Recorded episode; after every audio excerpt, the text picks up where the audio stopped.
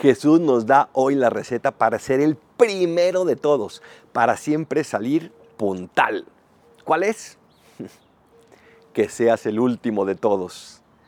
La humildad, el reconocer que todo lo que tengo es un regalo, el reconocer que todo lo que tengo me viene de Dios, que todo lo que tengo se lo debo a Él. Y eso te coloca automáticamente en el primer lugar. Qué contradicción, ¿verdad?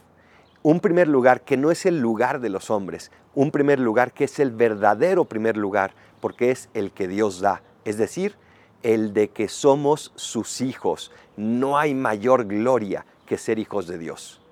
¿Reconoces tú que todo lo que tienes viene de Dios o más bien te lo adjudicas a ti mismo o a ti misma? Soy el Padre Adolfo. Recen por mí, yo rezo por ustedes. Bendiciones.